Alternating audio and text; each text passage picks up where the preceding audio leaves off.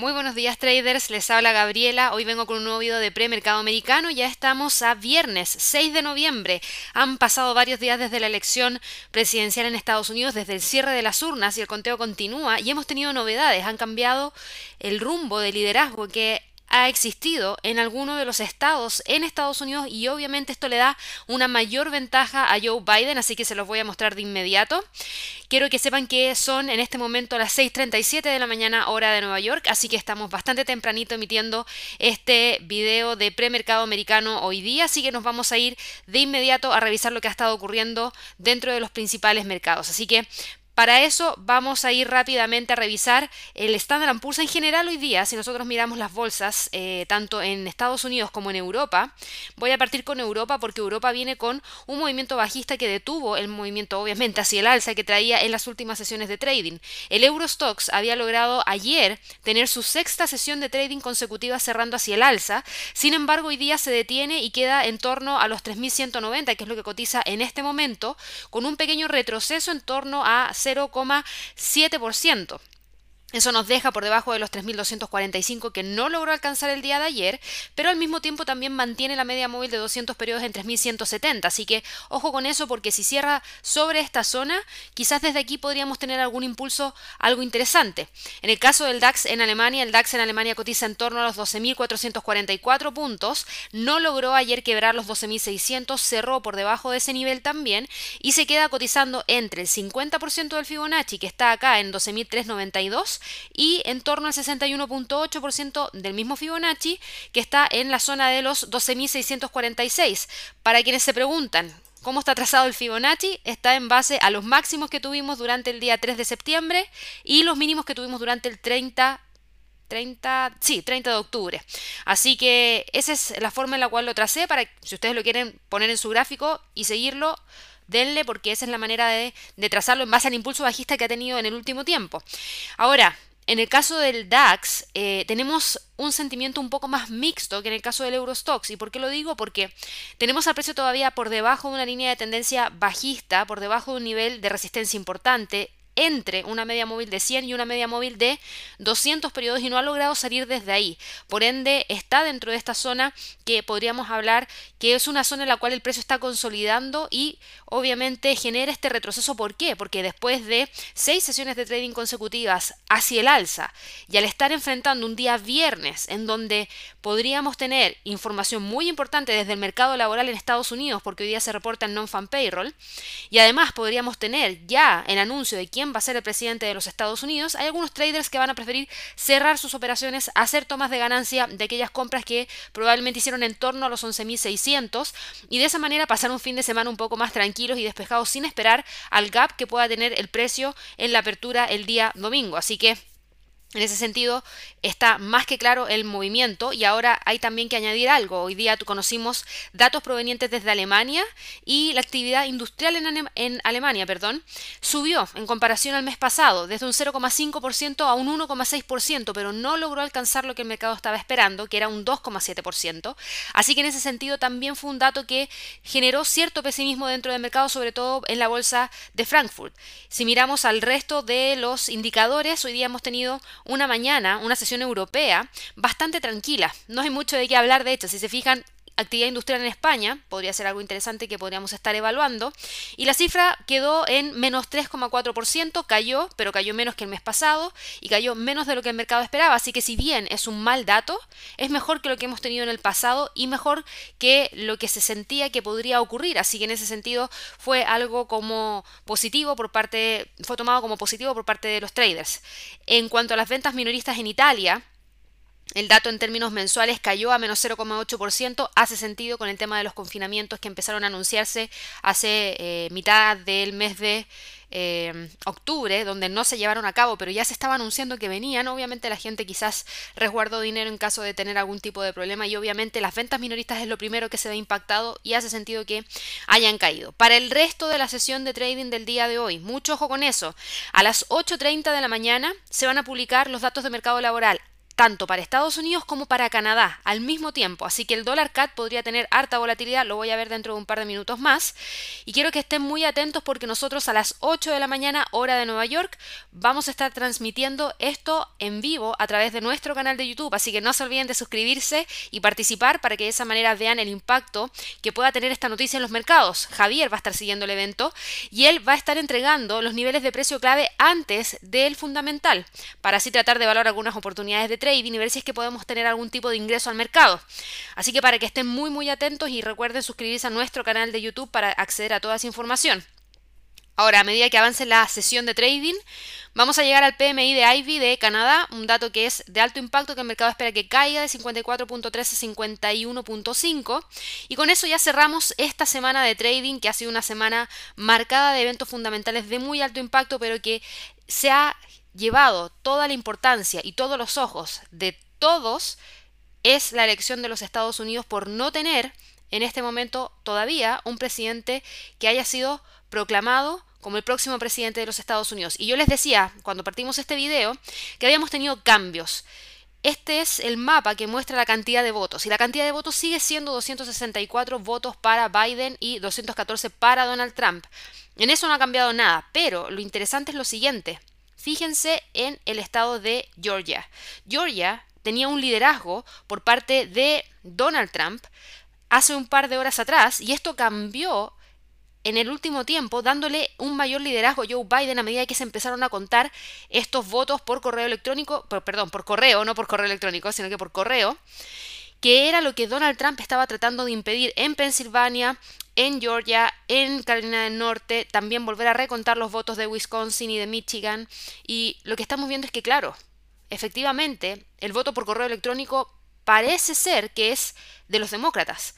En ese sentido, ellos son los que utilizan más ese tipo de instrumentos para realizar su voto, a diferencia de los republicanos que van a la urna el día de la elección y generan su voto directamente ahí. Así que esto va a estar interesante porque ya Joe Biden sigue liderando en Nevada, que es lo único que necesita para poder proclamarse como el próximo presidente de los Estados Unidos, porque son seis votos y con eso alcanzaría el mínimo electoral, que son 270. Y Joe Biden lidera y lidera con 49,4% versus un 48,5% que tiene Donald Trump. Y hasta el momento hay alrededor de un 84-93% de la totalidad de los votos ya contados. Así que va a ser interesante ver cómo se desenvuelve Nevada o cualquiera de estos otros estados que yo les mencionaba. Así que bueno, volviendo un poquito al mercado, a raíz de toda esta incertidumbre que sigue presente, a raíz de que estamos a día viernes, a raíz de que podríamos tener mucha volatilidad una vez que tengamos el anuncio, los traders salen de sus operaciones, eso lo demuestra también el mercado europeo, el IBEX también retrocede alrededor de un 0,5%, no logró quebrar los 6.933, así que lo vamos a seguir monitoreando como nivel de resistencia clave, y al mismo tiempo tiene un soporte en 6.796, así que probablemente trate de cerrar la sesión de trading en torno a esta zona. El único que está subiendo hoy día en Es el FTSE, el FTSE del Reino Unido que no logró continuar con el movimiento hacia el alza con la fuerza con la que venía subiendo, pero sí tiene una vela doji con un pequeño avance de un 0,09%, pero nos deja todavía por debajo de los 5.945, que es el nivel de resistencia que vamos a monitorear por lo menos hasta el cierre de esta sesión de trading, porque si cierra por debajo no hay ningún problema, quedamos exactamente igual como veníamos hace un par de horas atrás, pero si llega a cerrar sobre ese nivel, ahí ya podemos tener algo interesante porque podría abrir el camino, perdón, hacia los 6.050. Cambiando ahora hacia el mercado en Estados Unidos. Si vamos a mirar el mercado en Estados Unidos, fíjense que los tres índices de Estados Unidos caen de manera unánime. Todos están con un retroceso, liderando el Nasdaq las caídas con más de un 1%. Y si se fijan en el caso del el Standard Poor's, el Standard Poor's viene con un retroceso de un 0,95%. No logró romper los 3.525, se detuvo en torno a esa zona. Hoy día nuevamente cae por debajo de los 3.500, por ende podríamos haber estado frente a un falso rompimiento el día de ayer, porque hoy día nuevamente el precio retrocede. Y aquí es ya donde el mercado empieza a asimilar la eventual victoria de Joe Biden y la posibilidad de que hayan confinamientos en Estados Unidos a raíz de las altas cifras de contagio de COVID-19 que está teniendo su población.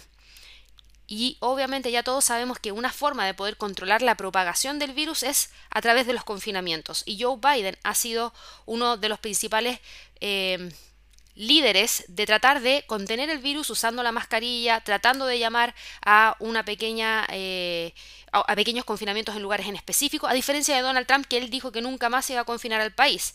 Vamos a ver qué es lo que ocurre, pero el mercado ya está tomando esta información como algo que tienen que monitorear, así que viene con un retroceso, probablemente el Standard Poor's continúe en torno a esta zona a la espera del non-fan payroll. Ojo con eso, yo les dije que hoy día teníamos el non-fan payroll. ¿Qué se espera para hoy día? Hoy día se espera que la tasa de desempleo caiga desde un 7,9 a un 7,7% y también esperamos que las nóminas no agrícolas estén en torno a los 600 si esto está en línea con lo que el mercado espera, es positivo porque quiere decir que el mercado laboral sigue recuperándose, pero si es que el dato llegase a sorprender de manera negativa, presten mucho ojo porque eso sí que podría generar volatilidad en momentos en los cuales hemos tenido bastante incertidumbre. Así que eso podría tener movimientos muy bruscos dentro de los principales índices y también dentro del dólar. En el caso del Dow Jones, el Dow Jones cotiza en 28.236, quedando nuevamente por debajo de los 28.300. Al parecer va a tratar de cerrar esta sesión de trading por debajo de ese nivel y si continúa con las caídas podría quebrar nuevamente la línea de tendencia bajista hacia abajo, lo que significaría que reingresa a la tendencia hacia la baja. Hasta el momento la usa como soporte. Así que el nivel de soporte más importante que le sigue serían los 27.915.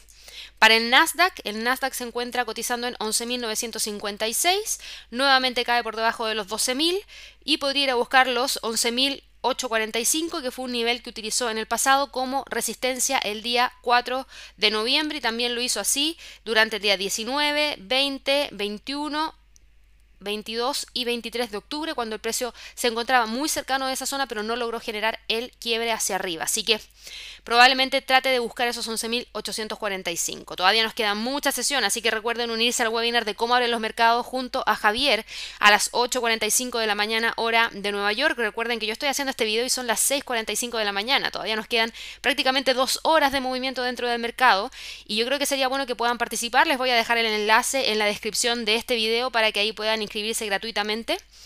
Cambiando un poquito ahora hacia el mercado de divisas. Obviamente con todos estos movimientos también tenemos movimientos dentro del dólar y si ustedes se fijan el US dólar en este momento está con un movimiento más hacia la baja que hacia el alza, retrocede un 0,07% y eso hace que el euro dólar gane terreno, gane terreno en el sentido de que ahora mismo está con un fuerte movimiento alcista, buscando el quiebre de los 1.18.811 y que de generar ese rompimiento podría llevarnos a buscar los 1.19.19, que sería el próximo nivel de Fibonacci, un 76.4%. Así que estén muy atentos, si los datos hoy día no apoyan al dólar a moverse hacia el alza, probablemente el euro tome eso como ventaja y continúe con el movimiento en búsqueda de esos 1.19.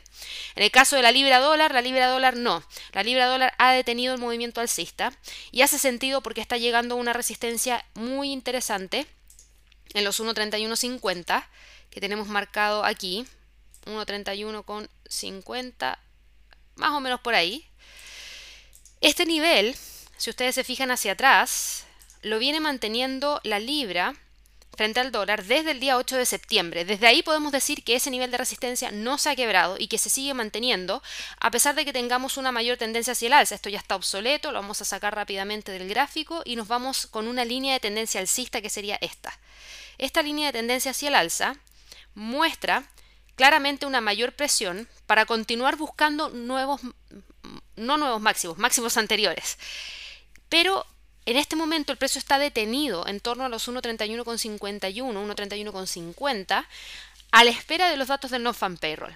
Si, vuelvo a repetir, los datos no son positivos para el dólar y el dólar continúa con el movimiento hacia la baja, ahí en la libra podría lograr algo de terreno y tratar de quebrar.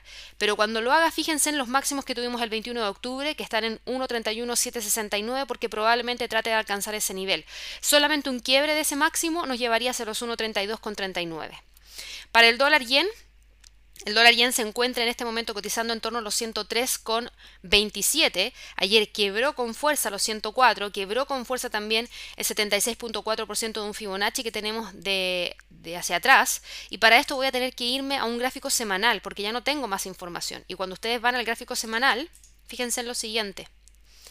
Este nivel de los 104 no se rompía desde el mes de marzo de este año.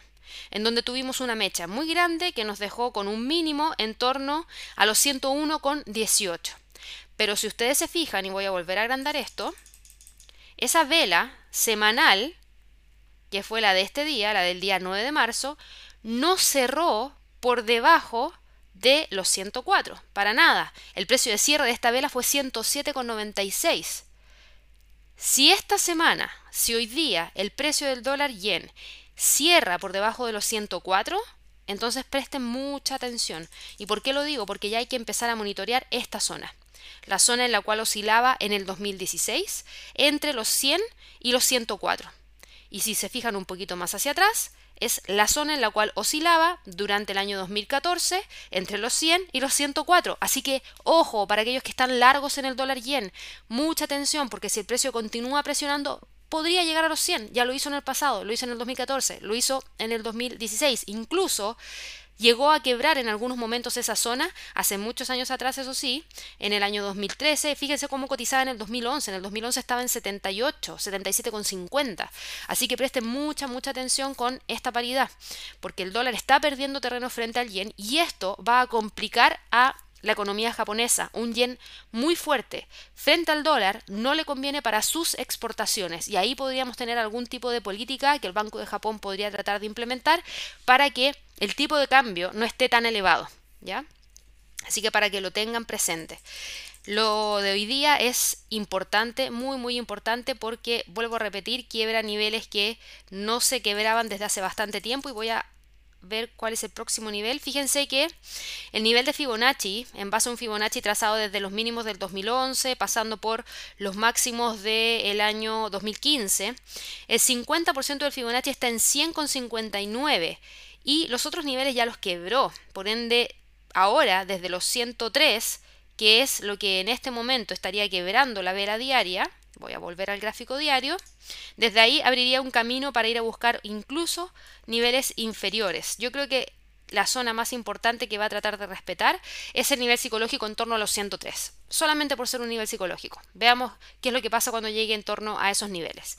Por último, pasando al mercado de materias primas, el petróleo vuelve a retroceder, cae a 37,51. No hemos tenido información de nuevos recortes en los niveles de producción, todo sigue de manera bastante normal. Y dado que Joe Biden podría ser el eventual presidente de los Estados Unidos, con mayor razón cae el petróleo porque podría llevar a estos confinamientos que podrían generar una caída mayor en la demanda. Así que ojo en ese sentido de continuar con las caídas, el próximo soporte estaría en 37 dólares el barril.